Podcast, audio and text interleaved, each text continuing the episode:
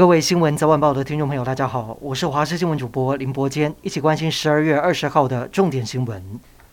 今天国内本土加零，但是传出一名疑似本土病例，这是台北市一名三十多岁的女性，因为陪病检验出阳性，CT 值是三十一，由于二采阴性，指挥中心表示应该是检验出问题，目前要等三采结果才会列案。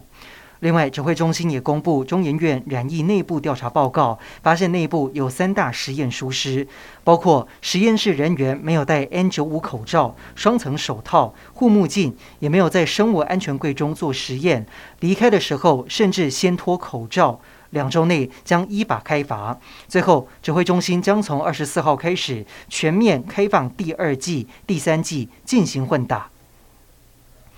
春节即将到来，许多住在海外的国人也准备返回台湾过年。为了应应大量入境的人潮，今天行政院长苏贞昌特别到桃园机场视察相关的防疫措施，力求将疫情挡在国门之外。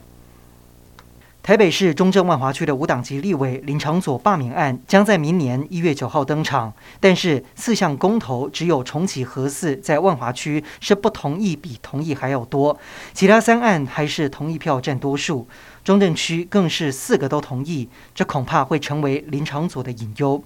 林长佐回应，选民结构让他无法松懈，将以政绩与选民服务为诉求，并且加强宣讲，鼓励民众投下反对罢免。不过，国民党内部也传出罢免案通过的关键在于蓝白合作。蓝营立委认为分进合击胜率比较高，但是投票率也是关键。民众党主席柯文哲则是说，没有人找他谈合作。台中第二选区的立委补选，颜宽恒还有林静怡都纷纷喊出亲子政策，要拉拢年轻父母的选票。严宽恒开呛，对手没有实际作为；林静怡则是反酸，政策绝对不会跟赌博性电玩有关。另外，现在竞选小物也成为攻防焦点。台湾激进党一早按铃举发严宽恒最新竞选小物洗衣精，看起来价值超过规定的三十元上限，涉嫌贿选，违反选罢法。香港在昨天举办立法会换届选举，这是港区国安法实施以来第一次立法会选举。结果显示，投票率只有百分之三十点二，是香港主权回归之后投票率最低的一次。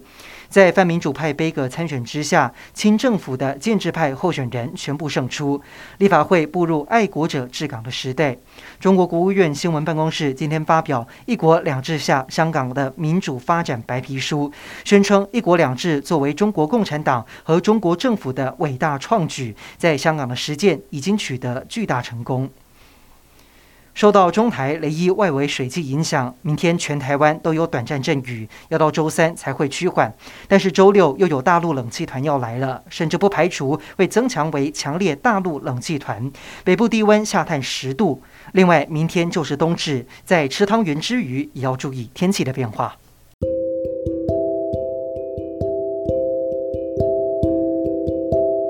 以上就是这一节的新闻内容，感谢您的收听，我们再会。